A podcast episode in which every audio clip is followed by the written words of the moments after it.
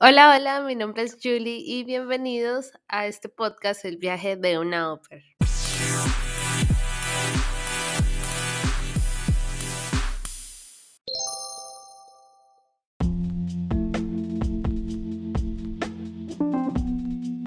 Y, y fíjate, haciendo un paréntesis, que en mi experiencia personal yo soy lo mismo.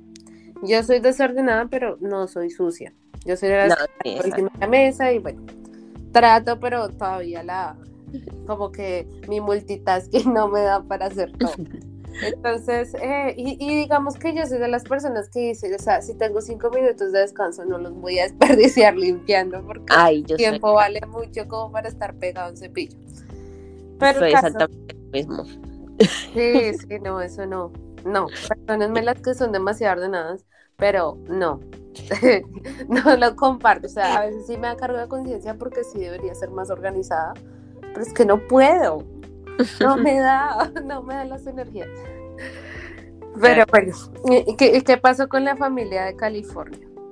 Bueno, no, ellos sí eran tres niños nuevamente. Y pues yo dije, no, pues tres niños no.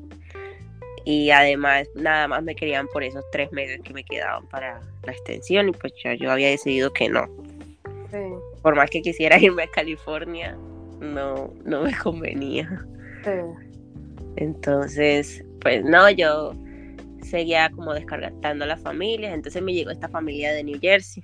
Y yo dije, no, New Jersey otra vez. Sí, Ay, yo no sé qué tantas ganas tenga yo de irme a New Jersey. Y en primera instancia, ellos no lo saben, pero yo los descarté. sí. Porque yo de verdad decía como que no, New Jersey no. Entonces, ah, al día siguiente que yo los descarté, ellos nuevamente me enviaron la solicitud. Ay, A lo cual yo lo vi como una señal. sí. Y bueno, pues les acepté la, el request.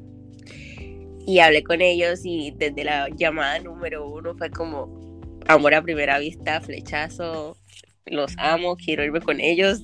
Y solo habíamos hablado como 30 minutos. De verdad. sí, fue como que ellos son la familia para mí. Yo, yo lo supe desde el momento que hablé con ellos. ¿Qué consideras que, que fue como ese factor decisivo al momento de decirles que sí? Pues es que uno definitivamente siente cuando hace clic, pero siento que también el hecho de que ellos ah, sean jóvenes hizo que la conexión fuera mucho más sencilla. Entonces, como que también como que estuve muy de acuerdo con todo lo que me decían, que de cómo le gustaba eh, educar a sus niñas, de la, el modo en el que ellos ven la vida, el modo en el que ellos como que interactúan entre ellos, no sé, tantas, la- su relación, tantas cosas que me hicieron como sentir identificada. Sí. El hecho, además, el que, que fue como que en parte me, en, al en principio fue como, ¿será que sí o será que no? Fue que ellos son desordenados, Ah, Ok, aún más desordenados que yo. ok. Entonces fue O como sea, tú, tú vas como pez en el agua por esa casa. así, completamente.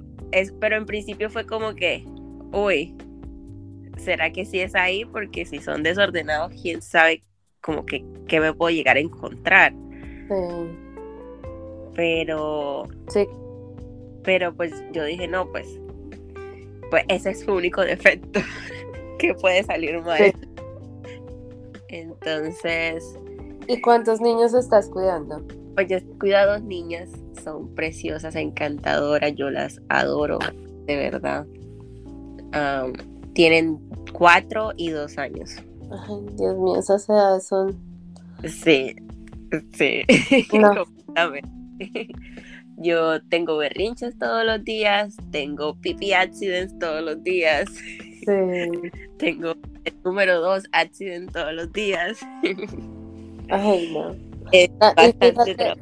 y fíjate que por esas cosas yo decidí que ahora en adelante voy a cuidar solo bebés. los bebés no, o sea, sí hacen berrinches, pero son más tranquilos, ¿sí? Sí. pero ya, ya, ya estoy, y porque, eh, o sea, estos casi que dos años he estado cuidado, o sea, estoy, estoy casada con los niños de dos años. Y a veces es una edad que, Dios mío, y ya tuve la experiencia de cuidar dos y cuatro años y cinco años. Y, yo pensé que cuando crecían se ponían más fáciles, pero no. No, aquí pareciera que no. sí, no. Creo que es al revés. O sea, es una locura. Sí, yo tengo una amiga que cuida a teenagers y se pasa quejando porque los niños son groseros con ella, la ignoran. Ay, no. o sea, yo no, no me gustaría estar en esa situación. Sí, yo, yo por lo menos fíjate que me he dado cuenta que yo con las niñas no me las llevo. Son, de hecho, hay una bebé que yo cuido también, ella tiene seis meses. Esa bebé es preciosa y yo la amo con todo mi corazón. Yo creo que ella fue la que me dijo, ya, quiero ser mamá. Soy como que ya. Pero eh, a nivel general no he podido como congeniar, no sé, eh, hacer match con las niñas. Casi siempre cuido a puros niños. Porque con las niñas no. No podemos, no tenemos ese feeling. No, ya al contrario, sí. Como me siento muchísimo más cómoda con las niñas porque cuando llegué tenía dos niños, ahora tengo dos niñas y con la niña me siento mucho más cómoda porque, porque nos podemos jugar a pintarnos las uñas, a hacernos peinados, a hacernos maquillaje y a mí todas esas cosas me gustan. Entonces, la verdad es que me siento muy cómoda con ellas y siento que ellas me siguen la corriente a todo lo que yo les digo que vamos a jugar, ellas ahí están. Qué bonito. ¿Cuánto ya llevas con esta familia? Ya voy a cumplir un año este mes. Eh, cumplo un año con ellos. Ya se pasó todo ese tiempo. y, y, y, lo chistoso es que solamente nos hemos visto una vez. Sí. en todo este año nos hemos visto una vez, eh, que fue en Nueva York, que yo iba caminando y tú ibas caminando. Hola, eso fue todo. Así es, casualmente. Eh, pero también que hemos estado bastante ocupadas. Ay, sí, la vida adulta no nos deja. Mm. Pero tú estás contenta porque igual em, están aquí tus amigas de México, ¿cierto? Sí, pues ya, se han ido a la mitad, pero... sí. Y aquí seguiré. ¿Cuándo terminas el programa? El programa lo termino ya en febrero ya cumplo los dos años. ¿Y, cuáles son los planes? Mi plan es ah, aspirar a la, a la visa de estudiante con el apoyo de mi family. Y ellos me quieren apoyar para que yo pueda quedarme un poco más. Entonces, pues estamos en ese proceso. Súper, súper porque no es fácil encontrar familias que hagan eso, pero las hay, sí las hay. ¿Cuáles fueron tus expectativas antes del programa y ahora ya terminando el programa? O sea, expectativas versus la realidad. Bueno, en primera instancia, por un año. Sí. Venía solo por un año, iba a ahorrar, aprender inglés, viajar un poquito y regresar. Sí. Ya estando aquí, ganando en dólares, gastando en dólares, y no ganando tantos dólares. sí. Ya fue como que, bueno, tal vez tengo que extender seis meses más.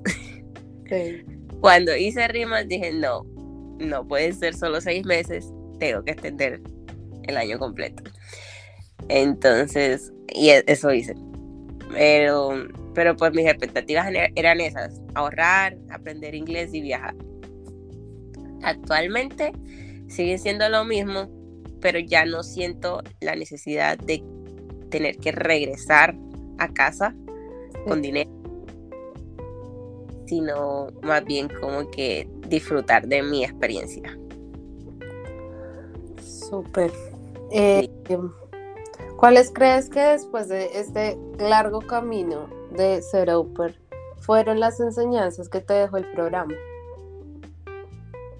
Bueno, yo creo que yo como persona crecí demasiado eh, y algo que he aprendido en el programa es a poner límites porque siento que he sido siempre una persona que se deja llevar por la influencia de pues de la autoridad. Sí. Y aquí he aprendido que si tú no pones tus propios límites, te llevan por delante. Entonces, eso me ha ayudado bastante no solo como en la relación de trabajo, sino como en otro tipo de relaciones también.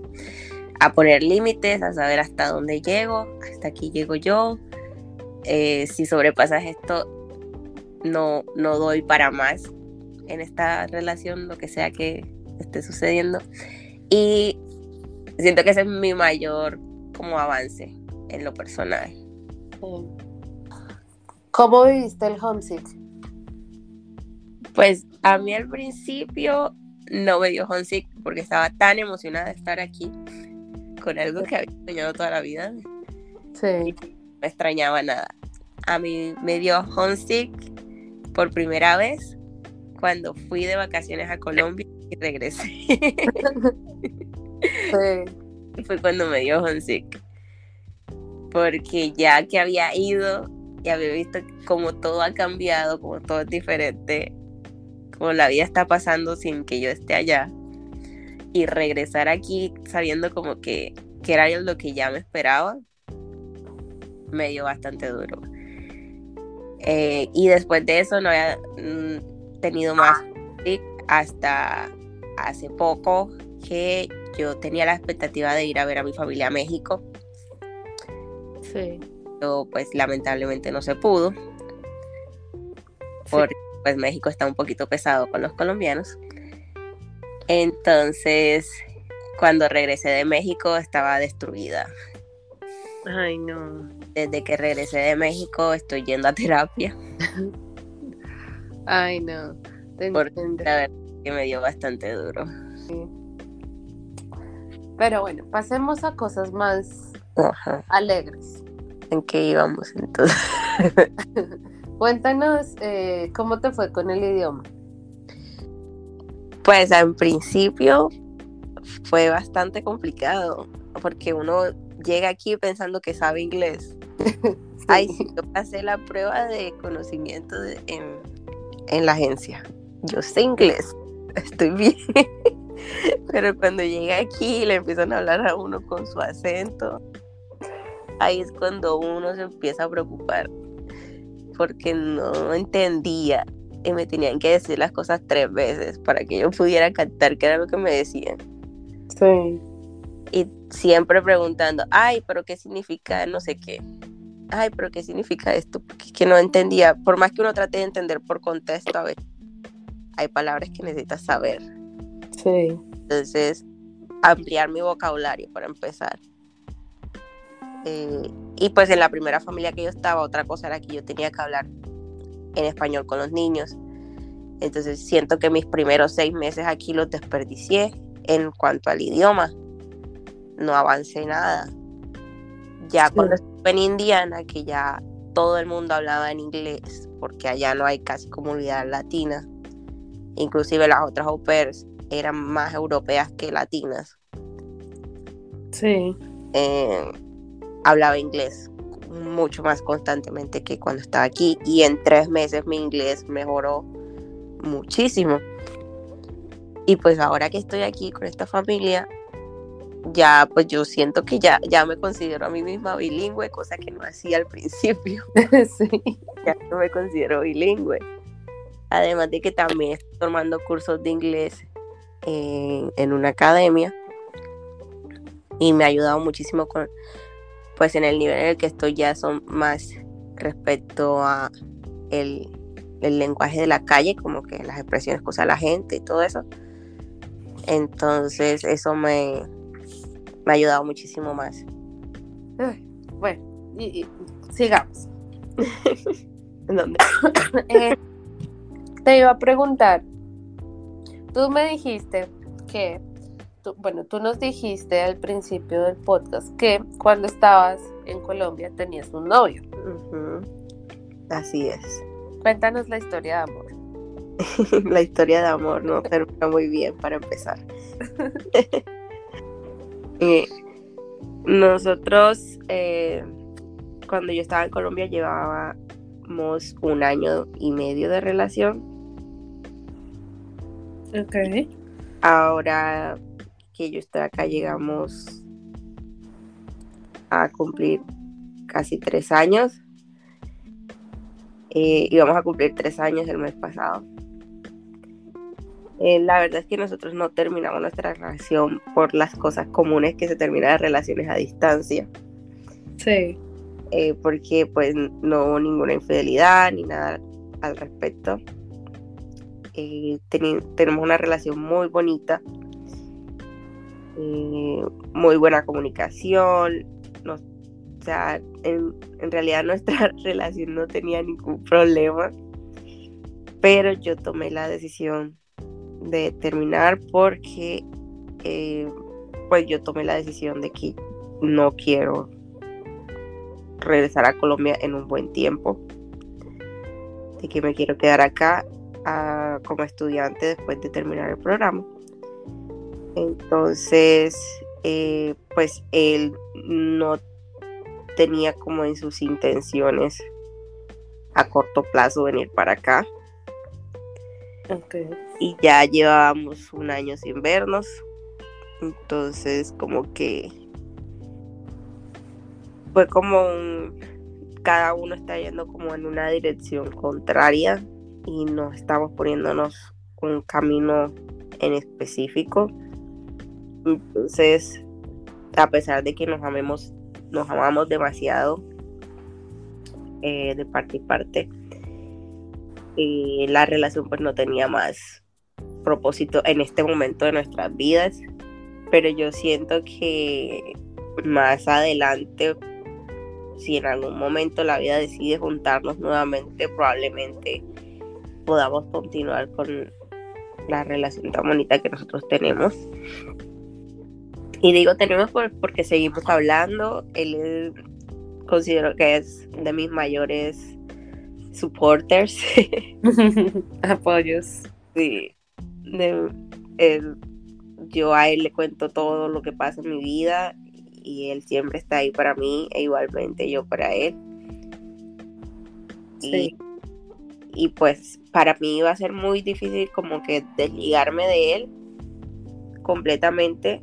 Ya son tres años en los que hemos estado ahí juntos, a pesar de no estar juntos, entonces, porque dejar esa conexión así nada más no, no es nada sencillo.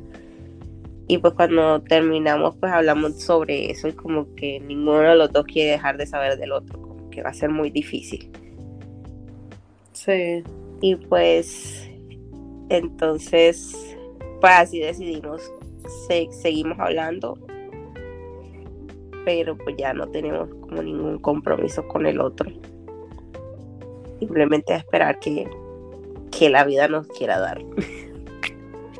Bueno, eh, ¿cómo fue, digamos que esa noticia para él al principio de que tú te ibas a venir? Pues al principio él, le costó un poco como entender la motivación que yo tenía para venir como que pensaba que todo eso que yo quería lo podía hacer en Colombia. Ok. Pero, pero desde el comienzo de nuestra relación yo le había dicho a él que yo tenía intenciones de venirme para acá. O sea, él siempre supo en qué camisa se estaba metiendo cuando conmigo. Él sabía que yo ya tenía como mis planes y que simplemente se estaba agregando a ese plan. Que tengo dos opciones. Pasar el tiempo que me quedaba a mí estando allá en Colombia y disfrutarlo o simplemente pues dejarlo. Pero él decidió quedarse conmigo y decidió que me quería esperar. Y pues yo como dije en principio yo me venía nada más por un año y después iba a regresar. ya estando acá las cosas se, se dieron de una forma muy diferente a las que yo esperaba. Pero pues en sí él la decisión la aceptó porque ya desde el comienzo sabía. ¿Cómo, ¿Cómo manejaron la relación a distancia? Porque, eh, bueno, yo, yo te entiendo completamente porque con mi exnovio yo también duré tres años. creo que ha sido la persona que yo más he querido porque la conexión que yo tenía era impresionante. Y, eh, y también nosotros pasamos por una relación a distancia, eh, no sé cómo explicarla, fue algo bastante intenso, por decirlo así. Pero digamos que no teníamos como la limitación de que había que tener visa o no para vernos, ¿sí? Entonces, pues la cosa fue un poquito diferente, pero para mí en lo personal fue muy traumática. Fue muy traumática. Pero cuéntanos cómo, cómo pudieron manejarla ustedes. Pues la verdad que es mucho de con qué tipo de persona estás. Porque él a mí no me genera ningún tipo de inseguridad. Yo siento que puedo confiar completamente en él. Entonces siento que eso ayudó a que nuestra relación fuera tan tranquila como en, en esos aspectos. Entonces, eso y que tenemos demasiada comunicación, muy buena comunicación, em, de que nos contábamos desde el comienzo del día, hice esto y al final del día todo lo que pasó. Sí. Y siento que a veces es muy fácil caer en la monotonía como y, nos pasó en algún momento de que era buenos días, ¿cómo estás? Bien, ¿y tú? ¿Qué haces? Esto, bueno, y ya. Sí. Nos llegó a pasar.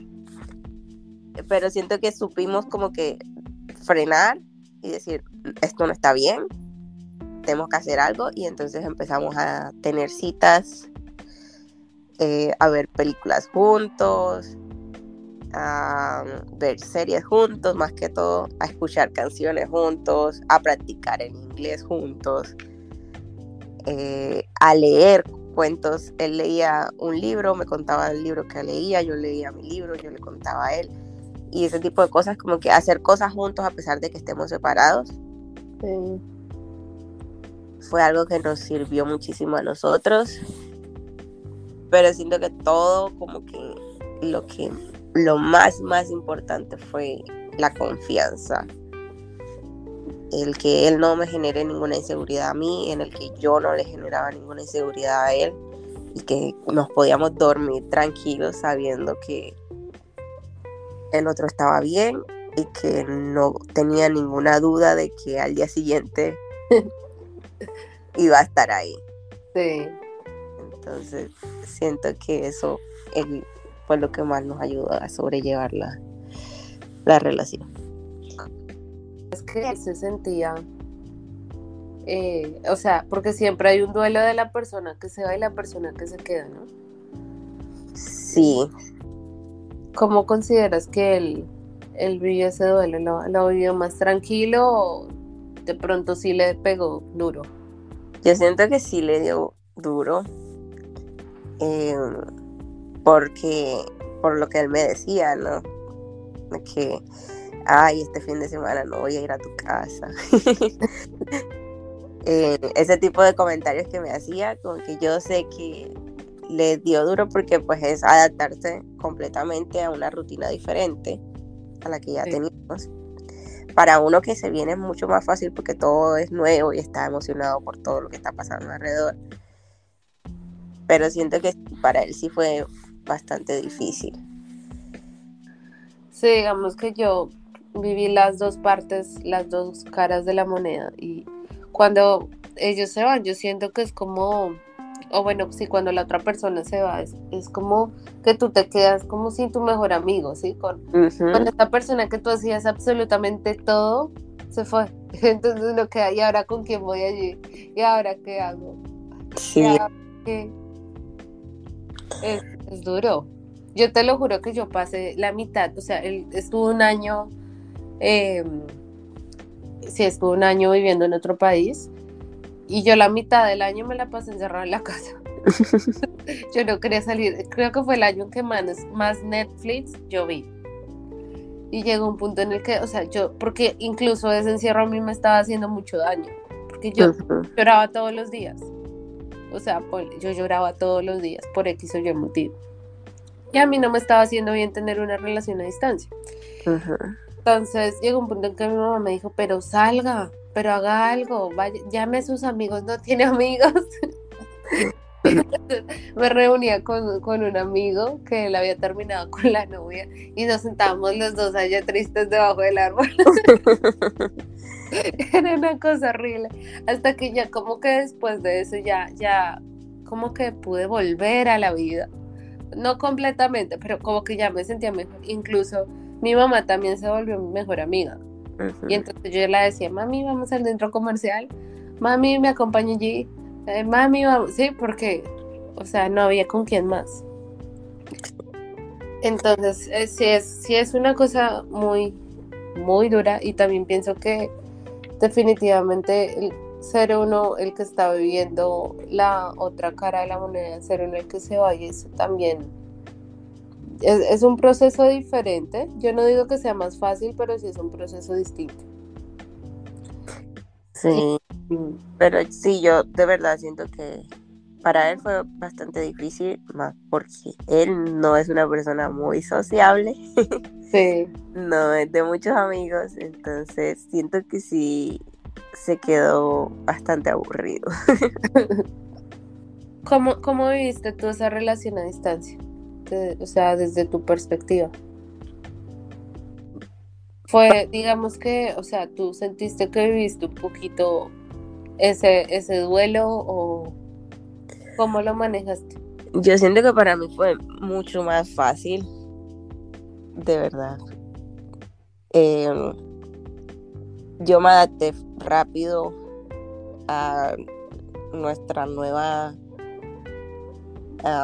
Dinámica. Dinámica, sí. Eh, para mí fue mucho más sencillo, la verdad.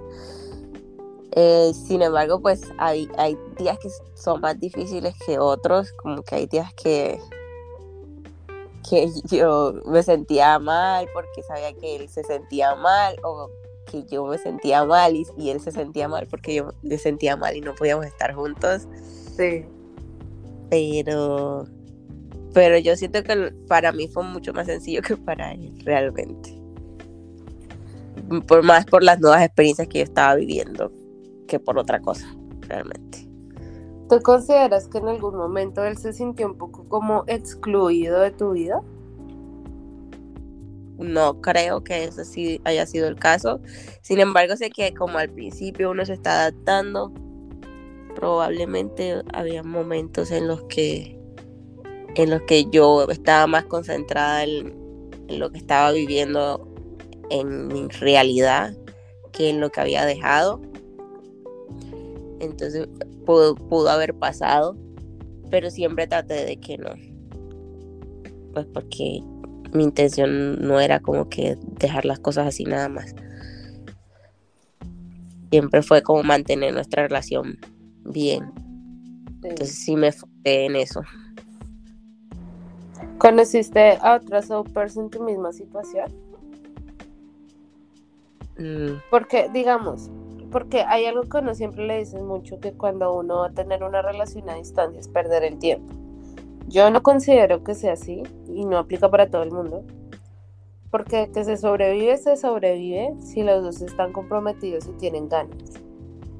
Eh, pero cuáles, eh, sí, como cuáles otras realidades tuviste frente a ese tema. Pues sí, no, no tuve la experiencia en el momento de, de otras personas que estuvieran pasando por lo mismo. Conocí hace, pues cuando llegué aquí nuevamente a New Jersey, a una amiga que también tenía su novio, ella es argentina, y ellos terminaron antes que nosotros. Y ella llevaba o sea, mucho menos tiempo que yo aquí, o sea, sé que tener una relación a distancia no es para todo el mundo, eso está más que claro. No todo el mundo lo puede sobrellevar. Es complicado. Eh, sí, es, es bastante difícil. ¿Qué, qué crees que, mm, que, son las claves para, para sobrevivir a, a las relaciones a distancia? Pues primero que todo tener una meta en común, como que en algún punto saber en qué punto se van a reencontrar, porque la relación a distancia no puede ser a distancia para siempre. Sí. Y como que tener un plan para saber cuándo, dónde y cómo se van a volver a reunir. Eso para empezar. Segundo, comunicación.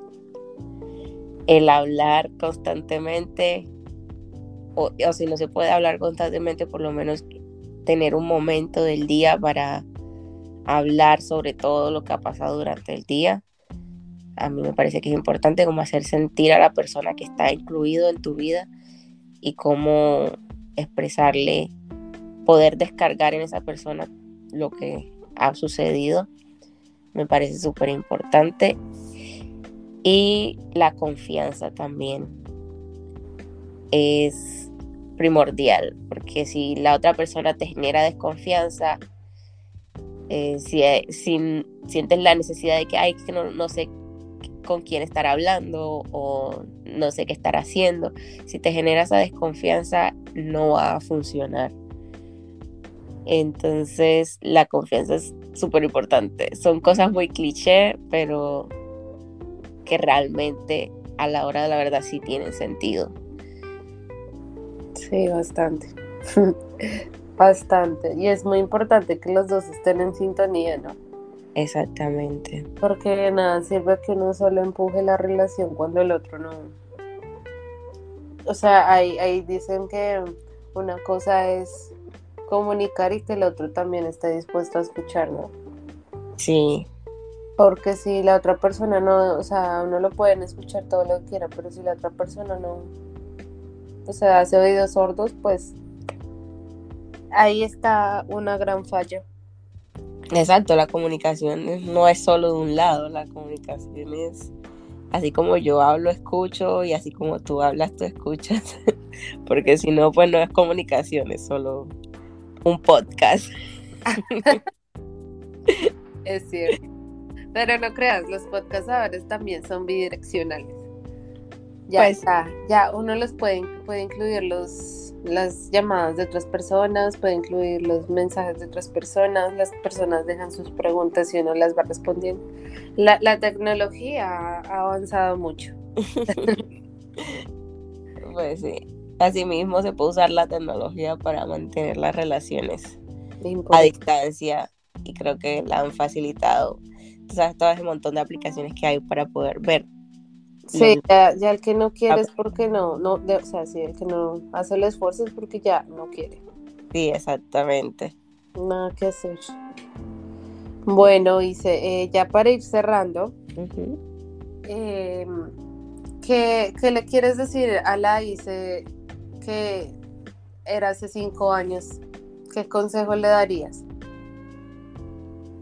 Uy, que no tenga miedo que no tenga miedo, que las cosas van a salir bien, que sueñe y que sueñe en grande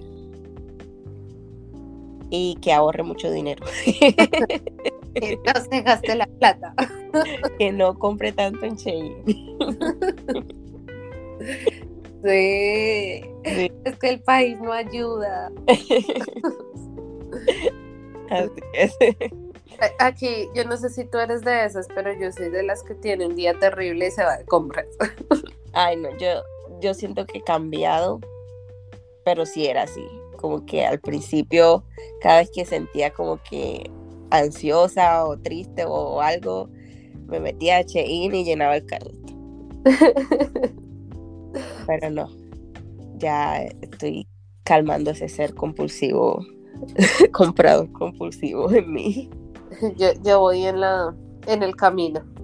en el camino. Todavía no lo logro, pero ahí vamos. más que todo porque como ya tengo unas metas financieras específicas, eso me ha ayudado muchísimo como a controlarme. Pero todavía veo las cosas que quiero comprármelas, pero ya me regulo un poco más. Sí, sí, no, yo todavía no estoy en ese punto, o sea, sí tengo metas financieras, pero todavía no, no he aprendido a controlar esos impulsos. Y pues bueno, eso es algo bastante negativo, pero estoy en eso. Estoy en eso, pero sí se puede. Se puede, sí se puede. Eh, ¿Qué consejos le darías a todas las personas que nos están escuchando? ¿Te arrepientes de haber hecho el programa? No, para nada. No. Siento que el programa me ha llenado mucho como persona. He crecido bastante. He aprendido mucho sobre mí misma. Y además he aprendido inglés. Ahora estoy ahorrando dinero.